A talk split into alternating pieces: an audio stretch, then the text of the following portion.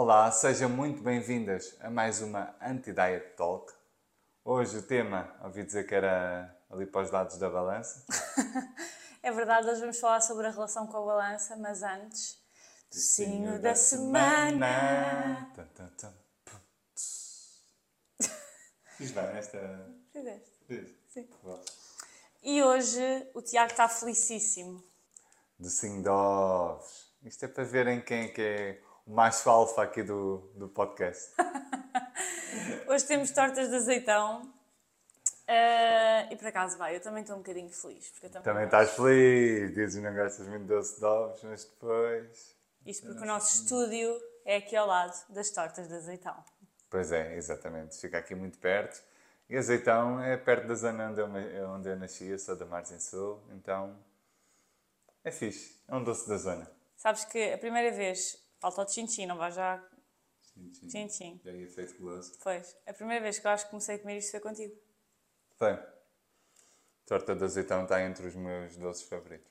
Ai, que saber. A sério, tudo tudo que tudo que leva ovos, pá, não gosto de todos os doces que tenham ovos, mas se tiver ovos já já está, em princípio já está entre os meus doces favoritos. O Tiago come os ovos crus. Adoro gemadas. Vocês não gostam de gemadas? Agora de repente como como se me pudessem responder, né? Mas é, sim, eu eu gosto muito de gemadas e eu até fico impressionado com com o facto de não haver muita gente que gosta. Olá. Eu acho que há muita gente que gosta, mas imaginem, o que vocês estão a imaginar de gemada é uma gema, ou não sei quantas gemas, a gemada leva imenso açúcar e as pessoas metem e aquilo fica grosso. A maneira como o Tiago come a gemada é uma gema crua e um bocadinho de açúcar parece estar tipo a meter uma pitada de sal. Só uma pitadinha de açúcar. Mas é suposto o quê? Meter eh, uma colher cheia ou assim? Sim, fica grosso, é suposto ser Não, não, sabes porquê que eu não meto? Sinto muitos granos. Então eu quero uma pitada eh, de doce, mas eu não quero sentir aqueles granos como se estivesse a comer eh, sal grosso, sabes? Não quero sentir isso. Então fa- faço, faço isso. E não sei porque é que de repente estamos a falar de demais. Quando apanhas salmonela. Pois, aí já mudo de ideia. Ia, ia perguntar se estava bom, mas uma vez que raspaste o prato todo, se calhar salta esta pergunta, né? O que é que achas? Acho que tens a tua resposta. Bem? Por acaso estava a pensar qual é que foi até agora o nosso docinho preferido. Ai, não tenho, não tenho megabytes de memória para isso. Para isso precisava-me de lembrar todos os doces que comemos. Para mim, sabes qual é que foi? É que eu acho que nem ficou gravado, que foi aquele episódio que nós perdemos, mas foi o disco de ovo. Ou nós conseguimos trazer novamente? Eu acho que nós não conseguimos trazer. Nós não chegamos a trazer. Ou trouxemos? E agora vais-me fazer ir. Não, não, vídeos. não, É não. que agora fiquei curioso. Não, eu acho que nós trouxemos. Não, nós trouxemos, nós trouxemos. As pessoas conhecem o disco de ovo não? Nós trouxemos, sim. Ou gravámos e. Não, não, qual. não. O que nós perdemos foi o do Mondego. Depois voltámos a trazer. O disco de ovo está. O disco de ovo. Está acho que entregue. foi o meu preferido, sério. E eu adorei o Mesmo, disco de ovo. bom. Nunca mais encontramos. Quando vamos à pastelaria, nunca tem. Nunca mais fomos à pastelaria, Tiago. Então não fomos. Fomos para aí duas vezes depois. Fomos Então- a semana passada. Não, não fomos. Não. Não. Enfim. Adiante. Então, e qual é a nota que tu dás? Olha, eu dou uma nota, dou uma nota alta. Pá, eu adoro tortas de azeitão desde sempre. Vá, 4.7, 4.8. É um dos meus doces favoritos. Eu adoro eh, ovo. Ainda por cima canela. Tu sabes que eu meto canela em um monte de coisas. Até nos ovos eu muitas vezes meto canela. Só não meto quando a Clara vai comer porque ela é esquisita e diz que não faz sentido. Ovos de canela, claro que faz. Eu acho que podemos concordar que hum, canela nos ovos devia ser critério diagnóstico. Sim, com, com, com farinheira. É para que bom, é ali o contraste. Eu dou um. 4. Quatro só. Sabes, que sabes o que é que, é que sou eu que edito o podcast? Então eh, há coisas que. Pronto, eu sou obrigada a ouvir o podcast novamente e sabes que normalmente nós somos muito atentos às coisas que, que nós próprios fazemos, sabes? Imagina, há coisas que tu fazes que se calhar vês e ficas tipo, hum, não devia ter dito aquilo. Só que os outros não têm essa percepção e eu, como tenho que editar o podcast, tenho consecutivamente essa percepção sobre, sobre mim. E eu comecei-me a sentir. Sabes eh, o The Voice, aquele programa dos miúdos a cantar? Sim. Havia, Miúdos ou adultos, é, há duas versões. havia um júri, que eu não me lembro como é que ele se chamava, mas que ele nunca dava nunca dava. Uh... Estás a confundir. Não. É os ídolos e é o Manel Moura não, dos não, Santos. não, não. É o The Voice e havia um júri que demorava sempre a virar a cadeira. Imagina-te, podia ser tipo. Até quando foi o Fernando Daniel, ou o que é que foi que ele, que ele cantava mesmo bem, ele demorou bué de tempo a, a virar a cadeira. Imagina, deixou quase a música chegar até ao fim. Mas não era resingar depois dos comentários. Não, mas fazia-se Sabes qual é que eu difícil. Sei, Não, mas esse não é ele. Agora vou ter que ver quem é, pera. Fernando Daniel The Voice. Desculpem lá, eu sei que temos um podcast para entregar conteúdo, mas prioridades, não é? É o Anselmo. É o Ah, Anselmo. Anselmo! Mas a pessoa hum, podia cantar bem bem, que ele uh, demorava sempre imenso tempo a virar a cadeira. Tipo, Depois ele acabava meio a fazer é? mas meio a fazer-se difícil. E eu comecei, uh, quando estava a editar o podcast, a sentir Estavas que, a ser o Anselmo. que estava a ser o Anselmo com os doces. Portanto, de repente, foi o Anselmo que votou agora 4 nas tortas de azeitão. Não, mas o que eu sinto é que tu davas sempre uma nota alta e eu parecia que estava sempre a fazer-me difícil com os doces. Então, nos últimos dois, eu reparei que já tenho tentado dar uma nota mais próxima da tua para não ser o Anselmo. Sério? Sai desse corpo, Anselmo. E pronto, a partir de agora, do momento em que eu disse isto, a gente vai reparar que na nossa distância de notas. Mas olha, eu adoro tortas de azeitão, venham mais e ovo all the way. E com canela, melhor ainda. Então, eh, hoje vamos falar sobre balança, que é sempre aquele tema, mas eu acho que o objetivo deste episódio é mais estimular, do outro lado, um pensamento mais crítico em relação ao porquê de nos estarmos a pesar. Porque, honestamente, eh, não é assim tão preciso pesar-nos com, com grande frequência, isso vamos discutir ao longo deste episódio. E também debater, se calhar, aqui um bocadinho os pontos negativos que pesar tem, porque, na verdade, a balança é só um objeto, mas existe muita gente que tem uma relação quase tóxica com, com a balança. Não que a balança em si tenha algum mal, mas talvez com a importância ou com a relevância que, que fomos dando àquele número ao longo do tempo. Repara, a balança, apesar de ser um objeto ina- inanimado, não é? acaba por ter aqui um, um efeito eh, muitas das vezes negativo nas pessoas, porque é um indicador de insucesso na mente das pessoas. Muitas das vezes projetam um número na sua cabeça e depois, quando vão à balança, esse número, por alguma razão, que muitas vezes nada tem a ver com ganho de, de gordura, mas sim com outras questões, menstruação, o, por exemplo, o sal que foi ingerido nas últimas refeições, o, a própria temper- temperatura, a questão do exercício físico nos dias seguintes, nos dias anteriores. Hum, então, tudo isso tem impacto. E muitas das vezes as pessoas, como proje- projetam o sucesso ou, ou o insucesso da abordagem que estão a fazer, projetando um número, eh, acabam por se sentir eh, frustradas e isso muitas das vezes acaba ou num episódio de exagero alimentar ou acaba muitas das vezes com este desfecho, tudo devido a um número. Para não falar na capacidade que a balança por si só tem de estragar o dia a determinadas pessoas. A pessoa pode, de tal forma, entrar ali num, em sentimentos de, de tristeza, de incapacidade, de insuficiência e pode ter muita dificuldade até em fazer as tarefas do, do seu dia a dia, trabalho, etc. A predisposição dessa pessoa para o dia pode mudar completamente só por ter visto um número na balança que ela não idealizava como um, como um preditor que está a fazer bem as coisas. E muitas das vezes a verdade é que estão a fazer bem as coisas. A balança simplesmente não, não deve ser um medidor de sucesso. Eu acho que este episódio também responde um bocadinho à questão de porque é que nós não trabalhamos com foco no peso. Nós já fizemos um episódio anterior que ah, eu até acho que se calhar este episódio até faz mais sentido para quem já assistiu a esse, que é o episódio, não sei o número, mas é o episódio que se chama ah, Porque é que. Como é que é? Porque é que, Porque é porque é que- que o peso. Ah, porque é que ah, preciso de perder peso para, ah, pela minha saúde? Exatamente. E nós eh, falamos também, que, eh, pronto, abordamos muito a fundo a questão do peso ser um medidor da saúde ou não.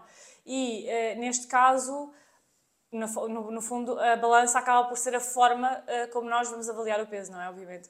Eh, e então, isto para dizer que, eu por acaso acho que não falámos disso nesse episódio, mas eh, o subir à balança, eh, porque o que estás a dizer, eh, agora, o que estavas a dizer na última parte, é muito importante, que é as pessoas, quando se pesam, uh, muitas vezes aquele número dita quase o mood que elas vão levar para o dia. Ou ficam felizes ou ficam tristes. Nunca é. Uh, não é nunca, nunca é, para algumas pessoas pode ser, mas para a maior parte das pessoas existe sempre um sentimento associado ou de felicidade ou de tristeza. Nunca. Eu não quero usar a palavra. Raramente é neutro. Eu, eu não quero usar a palavra nunca porque eu sei que isso não vai ser a verdade. Há, pessoa, há, há de certeza que há pessoas no mundo que para quem é completamente indiferente. Olha, no caso. Mas o que eu quero dizer é que tu muitas vezes olhas para outros números, por exemplo, a tua altura. Tu nasces, uh, cresces, ia dizer nasces com a tua altura, meu Deus. o que seria, né? Minha mãe ter parido aqui um homem de 1,82m. Não nasces com a tua altura, felizmente, mas pronto, cresces e ficas com uma determinada altura a partir de certa idade e mantens essa altura. E há muitas pessoas que não gostam dessa altura, mas é uma coisa que tu acabas por aceitar, que é uh, o número do sapato. Que eu calço 41, eu tenho 1,74m, Uh, e o número de sapatos eu sempre quis calçar menos, porque quando eu era miúda, agora tu já vês sapatos de mulheres Sim. até ao 43 ou o que seja. Mas antes não existia, era tipo até ao 39. Então não havia sapatos que eu gostava no meu número, nunca. E eu odiava isso. Mas nunca foi uma coisa que me ocupasse espaço mental, porque de certa forma eu sabia que não era algo que eu podia alterar. E a comparação que eu queria fazer é eu olho para o meu número do sapato e, apesar de, por exemplo, quando eu era mais nova, eh, não era uma coisa que eu gostava, isso não me ocupava espaço mental e quando eu me lembrava disso, acabava por, de certa forma, até ser algo neutro. Mas o número da balança, eu sinto que raramente consegue ser neutro, ou seja, ou a pessoa ou fica feliz ou fica triste, nunca está. Nunca estás perfeita, nunca estás mesmo como querias estar, percebes? Parece que podes sempre ficar um bocado mais magra. É isso que eu sinto um bocado em relação à balança. Sim, e repara, é interessante porque repara, uh, isso dá a entender que o que nós consideramos como inalterável na nossa vida só nos resta o caminho da aceitação. Ou seja, de alguma forma, facilita-nos o caminho da aceitação coisas que nós sabemos que são inalteráveis. Quando nos vendem, e é aqui que entra o marketing né, da cultura da dieta, quando nos vendem que realmente tu podes transformar o teu corpo da maneira que tu bem entenderes, e nós sabemos que é verdade que é possível emagrecer de forma sustentável, mas transformar o teu corpo da forma que bem entenderes são dois caminhos totalmente diferentes. Né? Se o primeiro é possível, o segundo já desconfio mais. O que é que eu queria dizer com isto também? Queria dizer que, como nos vendem esta narrativa que tu podes fazer o que tu quiseres com o teu corpo, o caminho da aceitação torna-se mais difícil. Porque espera aí, como é que eu me vou aceitar se eu tenho hipótese de mudar? Sabes? Fica, fica mais. Há mais artrito na autoaceitação. Não sei se concordas com este pensamento. Sim, eu acho que o problema é que não é que isso não possa ser verdade, que tu podes mudar, mas é exatamente o que estás a dizer. É que te vendem que tu podes mudar de uma forma quase. Tu nasceste de uma forma e podes quase. Podes escolher um corpo por catálogo. Exato, Ou seja, transformar por completo. A questão das cirurgias. Uh torna isso um bocadinho mais real, percebes? Quase que podes estar a escolher exatamente quais são as feições, as características de, de corpo que tu queres, tu queres ter. Um, eu acho que quando nós falamos em relação com a balança, uma das primeiras questões que nos devemos fazer é porque é que nós nos pesamos, o que é que nós estamos a ir buscar àquele número. Porque para muitas pessoas, uh, e vou ser sincera, nós não dissemos aqui, mas este episódio está a ser gravado pela segunda vez, porque o primeiro não, não correu bem, não, tivemos problemas técnicos. Uh, já foi há umas semanas, mas eu lembro-me que tu, na, na, no, no, naquele episódio já tínhamos gravado, um, tu falaste um bocado da tua relação com a balança e estavas a explicar, que já disseste agora aqui, que é neutra, ou seja, tu pesas-te e não tens nenhum sentimento associado a isso. E contaste no último episódio que há uns meses, não sei se foi há uns meses, te pesaste. Sim, eu, eu para, quem, para quem lida comigo em termos de consultas, assim, sabe que eu costumo dar alguns exemplos pessoais sabe que eu não, eu não peso normalmente, mas eu pesei-me no ginásio para aí há, se calhar, 3 ou 4 meses, só por curiosidade. E a verdade é que, uh, independente do número que aparecesse lá, o meu estado anímico não ia, não ia ser alterado. Era mesmo aquele, aquele gatilho da curiosidade, sabes? De género, Ei, já não me pesa há tanto tempo, deixa-me só ver. Um, e eu senti isso. Senti que se tivesse mais 5, 6, 7, 8 quilos, isso não, não me afetaria onde é que, onde é que, eu, onde é que eu sinto que, que me poderia afetar? Se na prática olhasse e, e, e, não gostasse nada daquilo que visse. Imagina, estou a, fazer, a tentar fazer este exercício. se olhasse e não gostasse nada daquilo que visse, eu sinto que me afetaria, eh, eh, até que eu conseguisse desconstruir, afetaria-me muito mais do que a balança. A balança eu olho literalmente como um número. Repara, se eu me sinto bem no meu próprio corpo, se eu, se eu, se eu me observo e estou bem com isso, porquê é que aquele número vai influenciar esta questão que eu estou a dizer? Para as pessoas a quem o número da balança as afeta, muito provavelmente é porque se olham ao espelho e também não estão felizes com aquilo que vêm. A questão aqui é que eu acredito que muitas dessas pessoas que não estão felizes com aquilo que vêm também é porque têm um padrão na sua cabeça de um objetivo que queriam chegar que muitas vezes não é realista. E é o que estavas a dizer, quando te metem na cabeça que tu podes escolher o teu corpo por catálogo e que podes mudar, é muito difícil eu aceitar uma coisa se eu acho que posso atingir o meu corpo de sonho, que não, não existe, mas que é o que as pessoas acham. Então eu acho que o problema aqui de raiz é tu achares que podes mudar o teu corpo e teres uh, na tua cabeça um corpo de sonho que querias atingir que muitas vezes é praticamente inatingível. E um, depois isso cria insatisfação corporal, percebes? E a balança é só uma forma de reforçar se estão a ir no caminho certo ou não. Então é uma forma, de, no fundo, de quase controlar se estás a ir rumo é ao teu objetivo. É validação, né? A balança é o júri, é quem atribui a validação. Olha, estás no caminho certo, continua.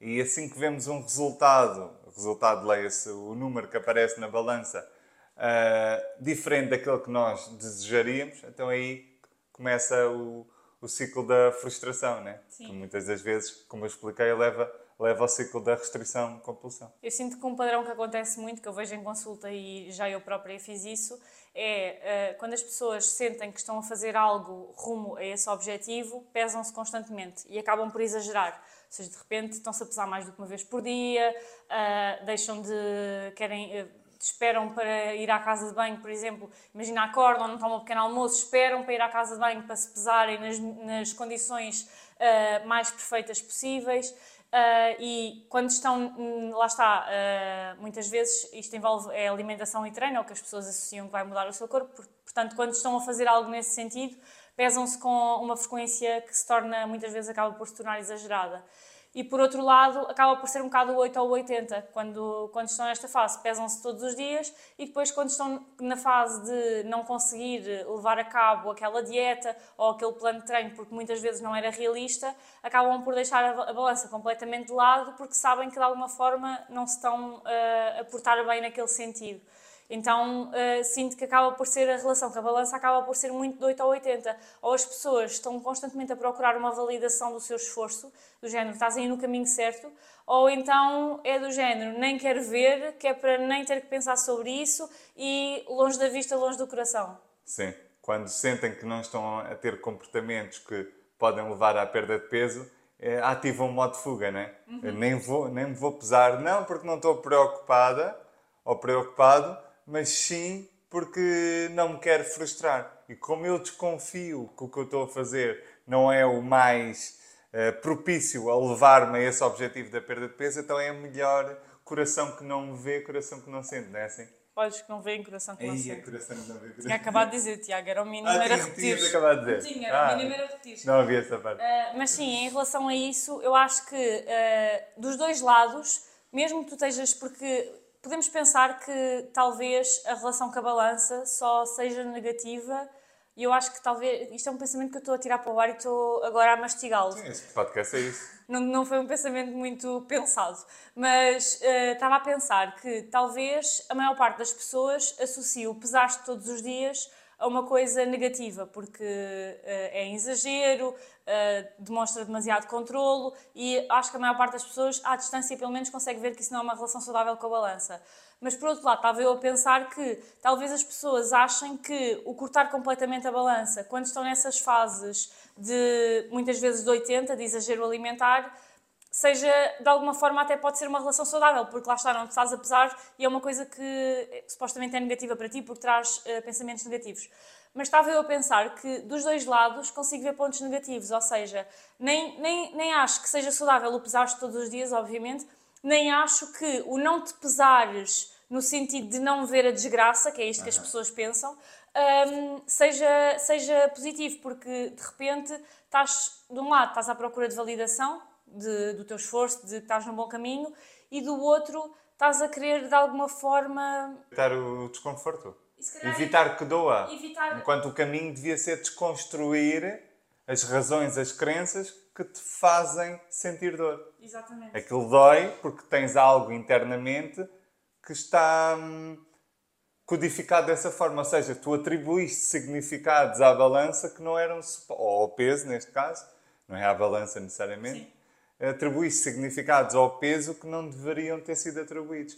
E, e aqui entramos na parte do que é que é ter uma boa relação com a balança Deixa-me só financeira. acrescentar que dos dois lados, depois isto pode se traduzir em comportamentos que não são saudáveis. De um lado, por exemplo, quando estás a pesar eh, eh, frequentemente, muitas vezes existem oscilações de peso, que é super normal, toda a gente tem oscilações de peso, mas de repente tu pesaste e tens mais 100 gramas que ontem, que é um golo d'água, eh, é, é o, cai, o, cai, cai o Carmo e a Trindade. E isso pode fazer com que, por exemplo, tu sintas necessidade de te restringir ou compensar com atividade física ou eh, tens um episódio de exagero alimentar porque ficas frustrada com, ela, com aquela situação. E por outro lado, quando não estás a fazer nada por isso, eh, pela perda de peso, e não te pesas de todo, acho que isto também pode trazer aqui algum sentimento de. Achas que se traduz em algum comportamento em específico? O que eu acho que é uma boa relação com a comida, se quiser, eh, com a comida, com a balança, se quiseres eu posso partir para aí. Eu eh, não precisar de validações externas, que é o caso da balança, mas fazer a minha parte, mudar as minhas crenças, eh, ressignificar o que eu tenho que ressignificar e adotar comportamentos que me levam para os meus objetivos e validar esse- esses meus resultados por outros parâmetros que não a balança. Quer dizer, is- isto que eu estou a dizer, quer dizer que tu nunca mais te podes pesar ou nunca mais te deves pesar. Não, mas se calhar, eh, como eu estava a dar o exemplo pessoal, pesei-me agora, se calhar vou ficar um ano ou dois sem pesar. Porquê? Porque aquilo não me serve de nada, é apenas mera curiosidade do momento. Então, eu acho que isso é ter uma boa relação com a balança, que é quando tu fazes o que tem que ser feito, do, do ponto de vista dos comportamentos que tu queres adotar para teres uma melhor saúde, para teres melhor bem-estar físico, emocional, social, mas não precisas daquela validação. Olha, deixa-me ver se eu me sinto melhor, se eu estou mais feliz, se eu durmo melhor, se estou a fazer mais atividade física, se estou a ter mais momentos de autocuidado, se, se estou a socializar mais com os meus amigos, hum, porque não o tenho feito muito ultimamente. Então, olhar para outros fatores de medição e desfocar um bocadinho do, da balança. Eu acho que isto é ter uma boa relação Sim. com a balança. Sim. Mas não é preciso 8 ou 80. Ah, não, nunca mais vou pesar. Não, se quiseres pesar e se isso não te afetar, podes pesar de vez em quando.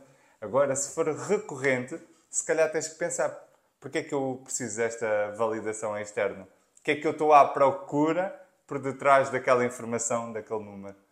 Porque o número é só um número. As pessoas estão à procura de algo mais, não é? Exato. Então, eu- normalmente as pessoas é o que tu disseste, elas estão à procura do- de verificar se estão no caminho certo. Qual é a minha sugestão? Que arranjem outros parâmetros para verificar se estão, se estão no caminho certo. Sim. E eu acabei de dar um monte de exemplos. E eu vejo frequentemente em consulta pessoas que eh, no passado relatam, e eu própria se calhar também já fiz isso, agora não me recordo, mas claro que já fiz isso, agora estou a pensar, claro que já fiz isso, ah, que é do género, como tu usas a, a balança como um medidor de sucesso, e muitas vezes é o único, um, e por muito que tu queiras que não seja o único, a verdade é que, devido à cultura da dieta, eu acho que, mesmo que tu uses outros medidores de sucesso, a balança acaba por ter um bocadinho mais peso, principalmente em quem ainda não uh, desconstruiu esta, estas questões. E eu vejo frequentemente que pessoas que hum, usam a balança como um, um medidor de, de, do seu sucesso naquele, naquele determinado objetivo, o que acontece é que as pessoas fazem mudanças de comportamento para atingir a perda de peso e uh, muitas vezes, quando o peso não desce, e lá está, uh, nós já vamos falar disso mais à frente, mas uh, o peso pode não descer ou pode oscilar por diversos motivos, tu até já, já disseste alguns. Um, e às vezes, lá, literalmente, um golo de água mais 100 gramas, que é uma fatia de fiambre, não é uma fatia de fiambre, mas é. Pensem quando pedem, pedem 100 gramas no, na charcutaria de queijo ou de fiambre. É, não, é um bocadinho mais. Mas é, é irrelevante, são literalmente 100 gramas. E às vezes isso é o suficiente para a pessoa pensar: ok, então se calhar as caminhadas que eu tenho feito nem vale a pena continuar a fazer e desistem daquele comportamento que era saudável por uma coisa que não diz nada sobre a sua saúde. E uh, às vezes pregam-nos tanto esta questão de uh, tens de ter cuidado com o teu peso por causa da saúde, etc. E não se pensa nisto, de de repente o facto de estar tão obcecado com o peso faz com que tu desistas de comportamentos que te estavam a fazer bem, que te estavam a saber bem, porque vês que de alguma forma o teu esforço não foi recompensado, então mais vale não fazer nada. E até que ponto é que este esforço que não foi recompensado não tem que ser outro que não é o número da balança. Até que ponto não é a sensação como tu te sentes depois de uma caminhada? Ou como é que não é uma sensação que, que tu te sentes ao final de um dia em que tiveste um dia produtivo e que sentes que cumpriste os teus objetivos na, naquele dia? Como é que estás, mesmo do, do ponto de vista emocional, não é? é quando, eu falo para mim, eu acredito que não seja igual para todas as pessoas. Por exemplo, as caminhadas, eu no final sinto-me francamente bem emocionalmente e eu sei que para algumas pessoas, se calhar, a caminhada não vai surtir esse efeito. Qual é a questão? Há atividades que vão fazer sentido para, para algumas pessoas. Então, é explorarmos individualmente. Cada pessoa tem que fazer o seu trabalho para encontrar quais é que são essas atividades que vão surtir este efeito de bem-estar, de, de emocionalmente entrarmos num estado muito melhor, mentalmente termos uma saúde mais mais equilibrada. Então, encontrarmos cada um, cada um de nós uh, essa, é, estas nossas atividades. Para mim, é a caminhada e a meditação, é o que me ajuda neste ponto. Cada pessoa tem que descobrir os Exato. seus. E puxando aqui de volta para o tema, senão o Tiago leva isto e daqui a nada estamos a falar eh, de queijo. De, de queijo, Na nutriência, nós não, o peso não é, uma, não é um parâmetro que nós avaliamos, que utilizamos como medidor de sucesso, nem pouco mais ou menos nós só, só utilizamos o peso quando ele é realmente necessário e quando ele vai interferir na nossa prática com aquele cliente. Ou seja, o que é que isto significa? Nós só uh, pedimos o peso, e é muito, muito raro, uh, mas nós só pedimos o peso quando esse número vai ter alguma influência uh, na, na conduta daquela, daquela situação. E posso-vos dar um exemplo, por exemplo, uma pessoa que, esteja uma, que tenha uma perturbação de comportamento alimentar, que tenha que recuperar peso, o nutricionista que o acompanha, o peso é um parâmetro Sim. que é importante saber, mas uh, na maior parte das pessoas, e claro que existem mais situações, mas na grande maioria das pessoas, o peso não muda nada na, na nossa atuação. Até te posso dizer mais, neste momento, das clientes todas que eu tenho ativas, não tenho nenhuma uh, à qual eu tenha pedido o, o número do, do peso. É muito raro, é muito raro, sim. Não tenho nenhuma. Um, e isto para dizer que. Uh, não é que o peso, e tu já disseste isso e eu, concordo muito com isso, que é, não é que tenha que haver, de repente, um corte radical com o peso e que tu nunca te possas pesar e tenhas que dar com o martelo na balança e uh, fugir, fugir disso. Eu acho é que tem que haver um equilíbrio e, por exemplo, no nosso caso, porque é que nós vamos estar a pedir um número que muitas vezes é gerador de stress quando isso não vai afetar em nada a prática que irias ter com aquela pessoa. E aquela pessoa ter 150, 100 ou 50 quilos uh, ia, ia, ter uma, ia ter exatamente a mesma atuação. A maior parte das pessoas que, que eu acompanho que, que me aparecem, elas querem eh, melhorar a relação com a comida, a maneira como eh, mudar a maneira como observam o seu corpo, a maneira como comunicam com, com o seu corpo e consigo próprias e, e, querem de alguma forma, depois de resolver estas questões subadjacentes, por consequência, por mudança de comportamentos, ter ali também uma alteração de, de, de peso, por consequência. Ou seja, esses objetivos podem ser conseguidos mesmo que eu não saiba o peso da pessoa. Sim, exatamente. Então, porquê é que eu hei de pedir o peso? Porquê é que eu hei de deixar a pessoa, se calhar, um bocadinho incomodada, né? Porque eu não estou dentro da pessoa, eu não sei qual é o efeito que aquilo gera na pessoa pelo facto de eu estar a pedir o peso dela. Se calhar pode ser indiferente, mas também pode não ser. Então, se eu puder evitar esse desconforto, e uma vez que eu não preciso desses dados, é só, era só por mera curiosidade, já pensaste? Eu Se eu pedisse o peso, para que é que eu quero o peso? É por, é por cosquice, não é? Porque eu não vou fazer nada em relação a isso. É por cosquice. Porque se a pessoa precisar de, de emagrecer por, por eh, mudança de comportamentos e melhor relação com a comida, ela vai emagrecer. Então o que é que me importa o peso inicial dela? Eu acho é? que um ponto que tocaste aí que é importante é às vezes eh, mandam-nos mensagem a perguntar se nós somos contra a perda de peso ou se a pessoa quiser perder peso, que se não ajudamos. E eh, a maior parte dos nossos clientes, para não dizer todos, mas a grande, maior, grande maioria dos nossos clientes tem como intenção a perda de peso. A diferença é que são pessoas que já perceberam que as dietas não resultam, que o foco no peso não resulta e que muitas vezes é, querem que isso seja uma consequência do processo e têm outros objetivos muito diferentes uh, que não só a perda de peso. Ou seja, querem melhorar a relação com a comida, querem ter uma melhor relação com o corpo, querem uh, regular uh, hábitos intestinais, querem tratar do sono. Ou seja, querem tratar aqui de um, de um conjunto, atingir um conjunto de objetivos que, como consequência, poderão levar à perda de peso, mas que não diretamente são o objetivo daquele, daquele processo. Exatamente, exatamente. E repara, o interessante aqui, pelo menos na minha perspectiva, é que a pessoa realmente, uh, como tu disseste, quer sempre perder peso. É muito raro. Só que é exatamente como tu disseste. Querem perder peso, não é peso a todo o custo. Porquê? Porque já têm algum background, já têm algum historial para, para terem tirado as suas próprias ilações que as dietas não funcionam, que realmente perdem um determinado peso, depois recuperam o peso perdido e ainda ganham mais do que aquele peso que tinham antes de fazer a dieta. Então, bateram tantas vezes com a cabeça na parede, não é?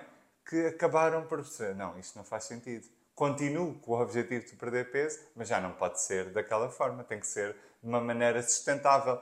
Qual é a questão da maneira sustentável? e que muita gente foge porque quer o atalho, quer a promessa milagrosa, que não existe, malta. A promessa milagrosa não existe.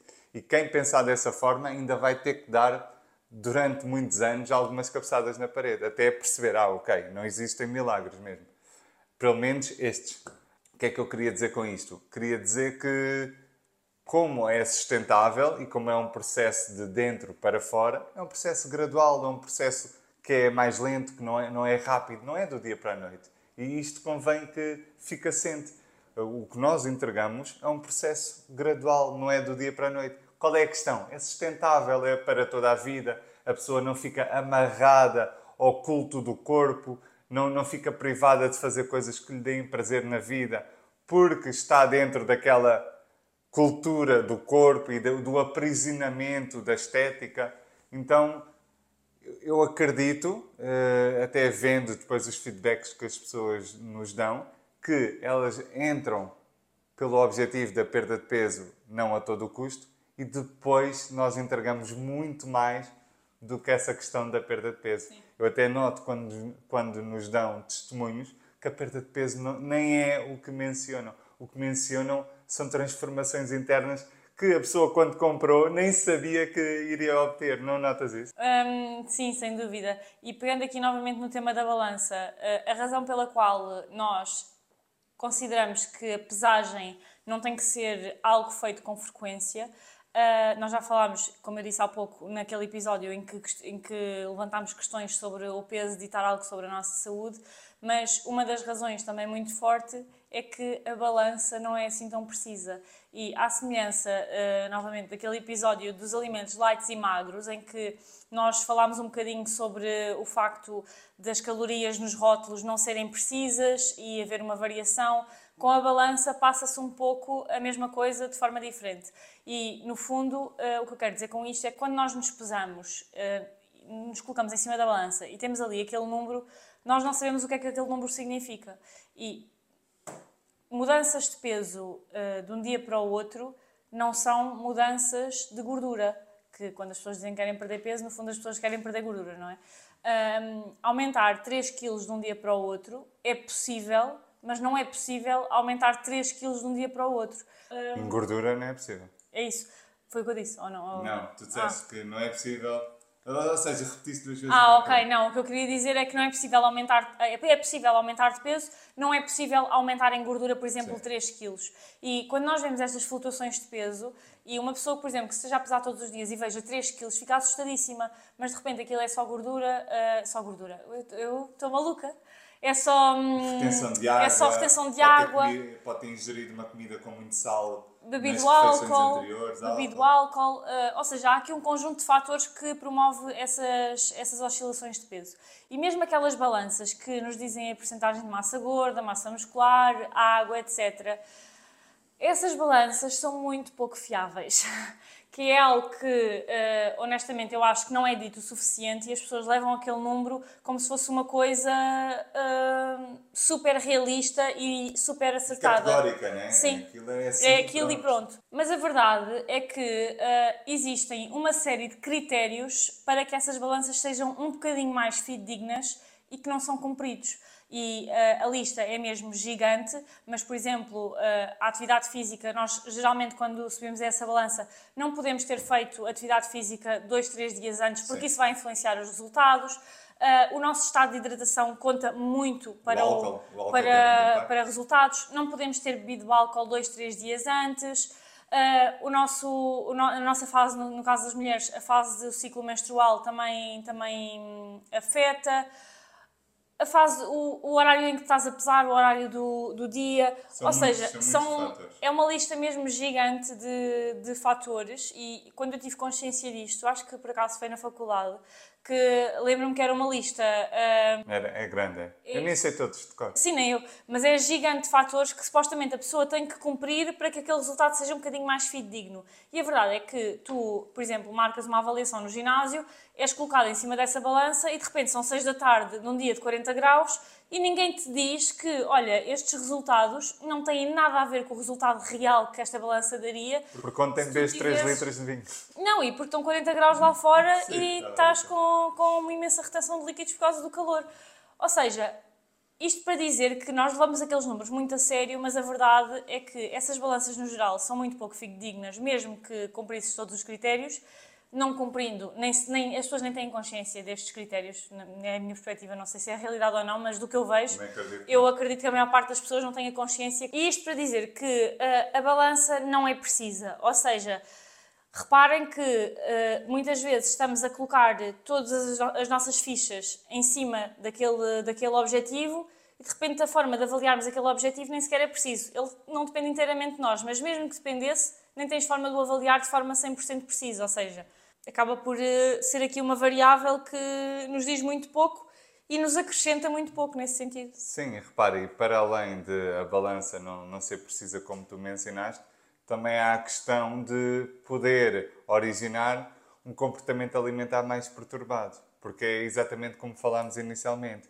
A pessoa idealiza o número como um número correto, como um número que valida que está aí na direção certa, e de repente aparece um número diferente a pessoa mete logo tudo em questão. Mas será que as caminhadas que eu estou a fazer serão suficientes? Será que duas vezes, duas vezes de ginásio por semana será suficiente? Já começa a meter tudo em questão porque o número não validou o processo que ela está a viver diariamente, semanalmente. Então, uh, termos isto em consideração, que a balança também pode ser um, um precursor de, de um comportamento ou um desencadeador de um comportamento alimentar mais perturbado. Para que é logo uma barreira a uma alimentação mais saudável, porque se saúde significa um bem-estar físico, mental, social, uh, por exemplo, uma alimentação uh, que te cause bem-estar mental em que tu tens uma alimentação livre, que não tens de estar a pensar em cada coisinha que comes, simplesmente comes livremente e com, com prazer, a balança vai retirar um bocadinho isso, um bocadinho, um bocadão, uh, porque traz muita consciência e reforça ainda mais a ideia que não, eu tenho que ter cuidado com o que ando a comer, tenho que ter cuidado com a atividade física que, que estou a fazer. E uma coisa que eu também noto e para responder, se calhar, à, à, grande questão do tema do episódio, que é como parar de te, ou como ter uma melhor relação com, com a balança, eh, eu diria que para a maior parte das pessoas, ter essa melhor relação com a balança passa por despegar-nos um bocadinho da, da balança, porque muitas vezes as pessoas sentem que se não se pesarem, de alguma forma vão perder o controle da situação. Ou seja, uh, lá está, como as pessoas associam que quando não se pesam é em fases em que muitas vezes estão em fases de exagero alimentar, acham que é isso que vai acontecer. Então, como, como eu não vejo, uh, as pessoas vão exagerar mais, não vão estar tão atentas, como não vão, se calhar, ter a noção que precisam ou não de compensar, não vão ter esse esse guia, no fundo, a balança acaba quase por guiar os exageros e compensações que tens que fazer.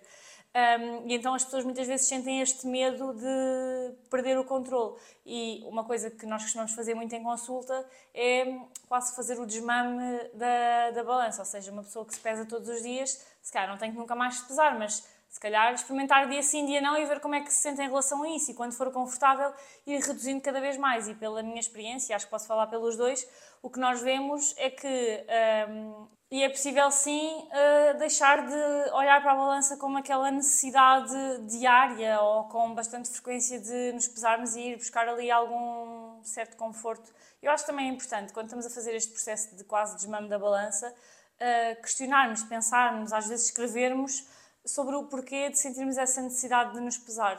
E uma coisa que quem, quem é acompanhado por mim sabe que eu digo muitas vezes, que é, há pessoas que não se pesam, mas a balança está ali na casa de banho a olhar para elas ou no quarto a olhar para elas todos os dias. E eu acho que se do outro lado alguém quer melhorar esta relação com a balança, podem-se pesar sim, mas uh, tenham a balança guardada, não tenham a balança ali no quarto a olhar para vocês, mesmo que só se pesem uma vez por semana, porque a verdade é, se ela estiver guardada, podem ir buscá-la, pesam-se, por exemplo, uma vez por semana, que é a frequência que vocês se sentem confortáveis, e depois guardam a balança e quando se lembrarem voltam a pesar-se. Mas ter ali aquele lembrete, olhar para ti todos os dias, eu acho que de alguma forma também tem algum impacto na forma como tu te sentes. É quase que como se estivesses constantemente a ser relembrado. Anda cá.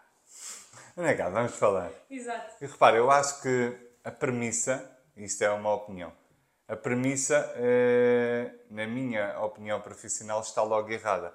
Porquê? Porque eh, eu, eu sou apologista que nós devemos eh, mudar os nossos comportamentos tendo como base ou por consequência de uma melhor relação connosco mesmos. Ou seja, eu aprendo, eh, aprendo, por exemplo, a colocar-me em primeiro lugar e nós, pela nossa experiência, vamos vendo que há aqui uma grande correlação entre estes comportamentos e a dificuldade da pessoa se, se colocar em primeiro lugar na, na sua própria vida, porque há uma tendência muito grande deste, deste perfil de pessoas que estamos a falar, de terem, terem uma tendência para se colocar em último lugar. Tudo está à frente delas, tudo é uma prioridade acima de, delas mesmas. Então eu acho que aqui a, a premissa já está errada.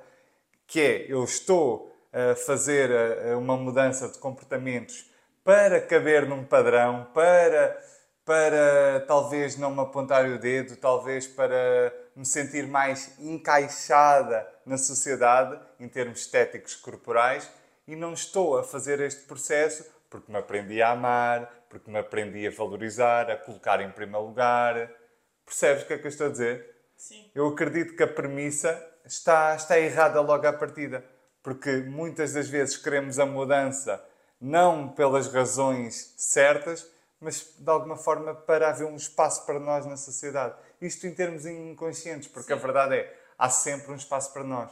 Mas nós achamos que vamos. Fazem-te acreditar. Ou fazem-nos acreditar, logo nós achamos, por nos fazerem acreditar, que vamos arranjar esse nosso espaço na sociedade, que é o chamado bem-sucedido, o sucesso, quando atingir determinado padrão corporal. E esqueço-me que eu deveria estar a trabalhar na minha mudança de comportamentos porque eu devia aprender a amar-me devia aprender a respeitar-me, devia aprender a estabelecer limites, devia aprender a autocuidar-me. Uhum. Repara como este processo da balança é completamente o caminho oposto do autocuidado. Aqui eu estou preocupado com o número porque eu quero caber, e o caber é metafórico. Aqui não. Aqui eu estou no outro polo oposto, para quem não me está a ver e está a ouvir. Aqui no polo oposto eu simplesmente estou a aprender gradualmente, porque é possível, é um processo que se faz é, é treino. Estou a aprender a valorizar-me, a gostar mais de mim, a autocuidar-me, porque se eu me valorizo e se eu gosto mais de mim, a tendência é cuidar, né? ninguém cuida daquilo que não gosta, então se eu começo a gostar de mim, vou ter uma vontade genuína de fazer coisas que me façam bem. Porquê? Porque aprendi a gostar de mim. Exato, eu acho que podemos ficar por aqui em relação É, a né? Acabar em chave de ouro, eu acho. Podemos passar para a tolice da cultura da dieta, que hum, esta tolice hum, é mesmo uma mega tolice.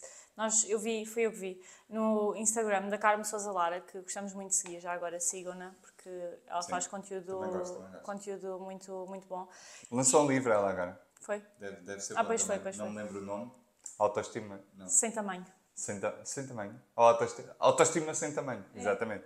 Era estranho, sem tamanho, só assim o título. Não, é autoestima autoestima sem tamanho. Sim, e eu vi ela a partilhar nas histórias, hum, basicamente, eh, ela foi a uma loja de roupa, não sei qual era a loja por acaso, eh, umas calças que dizia menos 5 quilos e, no fundo, as calças prometiam que tu ao vesti-las parecerias ter menos 5 quilos. E depois até foi engraçado, porque ela tirou uma foto, tipo selfie ao espelho, eh, e ela pôs as calças, que deduzo que fosse o tamanho que ela costuma vestir eh, geralmente, à frente do corpo dela e era tipo metade dela, ou seja, se calhar aquele número equivale, se calhar parece ter menos 5 quilos porque, eh, olha, não sei. Está ali tudo prensado, não, não faz sentido, fica mal. Sim, mas sim, essa mensagem é, é assustadora, né? de alguma forma. Porque repara, não te estão a vender as calças para te sentires bem nelas, estão-te a vender um, um objetivo, estão a trabalhar com, teu, com os teus medos inconscientes, né? de caber, isto que eu estava a dizer anteriormente, caber metaforicamente na sociedade, estão a trabalhar estes teus medos para te venderem umas calças. Vê lá se dizem que são confortáveis, que têm boa qualidade. Não, não, não, não. Isso não importa. Yeah. Tens menos 5 quilos se vestidas nas Aliás, eu até deduzo que, como estavas a dizer, se calhar fica tudo prensado ah, e que seja zero confortável, porque se calhar. Mas eu acho que nem é possível. Acreditas que eles consigam cumprir, cumprir essa promessa? Pá, eu... É que, o, que, é que- o que é que se parece menos 5 quilos? É que Pois, tu não eu olhas não para alguém, tu não olhas para alguém e pensas, aquela pessoa tem X quilos. Isso não acontece, não é? Imagina, eh, há maneiras de vestir e nós, olha, por exemplo, aquele conteúdo eh, da Rita Serrano que ela faz na passadeira, ela mostra que diferentes maneiras de vestir podem dá, dá, dá percepções diferentes da, da mesma pessoa, percebes? Então, até aqui, acho, acho tudo ótimo, etc. Esta questão das Mas calças imagina, parecerem Uma coisa é ser a maneira como tu conjugas as peças. Outra coisa é umas calças fazerem com que tu pareças mais magra. Pois, pois é isso. É isso, é estranho. Essa questão das calças menos 5 kg. Mas de alguma forma, imagina, eu não tenho conhecimento suficiente sobre moda, sobre tecidos, para dizer, Pois, eu. para Não dizer sei se, se é acho que, não, mas- se acho que é possível ou não. O que é que eu sei e o que é que, e que, é que pronto, mensagem acaba por por ser a minha área também e a tua, é a mensagem que está aqui por trás. E é um bocado macabra, não é? É um bocado macabra esta mensagem, que é exatamente isso. Estão a trabalhar os teus medos, não, não te estão a vender, porque há duas maneiras de vender. Assim, um pequeno conceito de, de marketing, que para quem, não, para quem não sabe, dá para vender pelo desejo e dá para vender pelo, pela, pela dor, pela, pelos teus... Pelo medo. Pelo medo. Então aqui estão completamente a vender, a vender pelo medo. Não é, o de- não é desejo, é o medo de, de não caber. Olha, agora tens, tens uma percepção de menos 5 quilos, estás mais próxima do sucesso, estás mais próxima de caber. Então é, hum, eu interpreto assim e tenho quase certeza que é esta a comunicação que está subentendida por detrás desses menos 5 quilos. Acho, acho macabro e acho, e acho prejudicial à, à Sim, mente claro- da- é das pessoas. prejudicial, Porque repara, tu queres comprar uma peça de roupa, lá está, como estavas a dizer, não pela qualidade, não porque é confortável, não porque te sentes bem dentro daquelas calças, mas porque elas fazem uma promessa que tu vais parecer menos 5 quilos, mais cultura da dieta que isto, não conheço. Não, é Porque já tínhamos chegado ao ponto em que os suplementos perdiam- eh, prometiam a perda de peso. Ridículo. Agora até as calças. Ridículo, ridículo, mas uma pessoa, pronto, ainda, ainda abana a cabeça, ainda, ainda pronto, ok, é mentira, mas até consigo perceber eh, que, que se consiga passar essa mentira, porque é uma coisa que estás a tomar, eh, sei lá, dá-me a ideia de medicamento, o suplemento. Hum, agora, as calças, apesar de elas não, elas não estarem a prometer a perda de Não, peso, estão a prometer a perda de peso. Estão, estão a prometer É que a, a percepção de. de- ainda é pior. Pois. É que de que repente elas estão a estás a comprar umas calças ah, porque não porque realmente tu te vais tornar aquela pessoa, mas para parecer para os outros. Então, eh, leva, esta mensagem leva exatamente ao que eu estou a dizer. Repara que agora tu com menos 5 quilos estás mais próxima do sucesso. Ou melhor, tu com menos 5 quilos, aparentemente, para os outros, estás mais próxima do sucesso. Então estamos a perpetuar a questão do corpo padrão. Sucesso é ter corpo padrão e estas calças levam-te à percepção, à aparência deste corpo padrão. Exato. Porque é aqui que tu devias estar. Então estamos a perpetuar a ideia que as pessoas não devem aceita- aceitar diferentes tipos de corpos. Não é?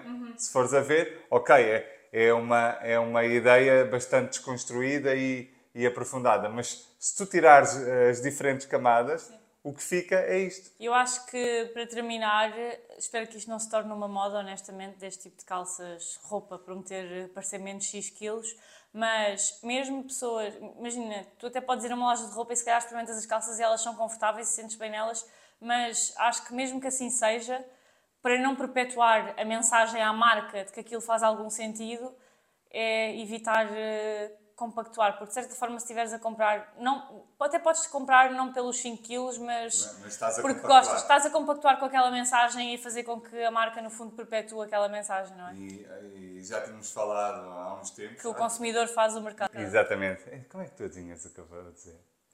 O consumidor faz o mercado. E é por isso que nós trouxemos esta tolice da, da cultura da dieta neste episódio, porque nós queremos contribuir para essa reflexão de quem, de quem nos assiste e talvez essas pessoas possam partilhar com outras e isto se torna aqui uma bola de neve. Então nós queremos contribuir para a vossa consciencialização em relação a este tema. Se as pessoas aderirem, se as pessoas comprarem este tipo de calças que têm esta promessa, então o mercado subentende que tem que fabricar mais porque isto é vendável, porque isto é lucrativo. O cliente final é que decide se, se estas, estas questões se perpetuam ou não. O que é que vocês podem fazer? Consciencializarem-se e optarem simplesmente por não comprar qualquer tipo de peças de roupa ou que tenha esta mensagem subentendida. Exato, e o que é que podem fazer mais? Subscrever o canal, seguir o podcast no Spotify e na Apple Podcasts para, no fundo, compactuarem com o nosso mercado e para chegarmos a mais pessoas. E hum, é isso, vemo-nos na próxima quinta-feira às 19 horas. Até lá!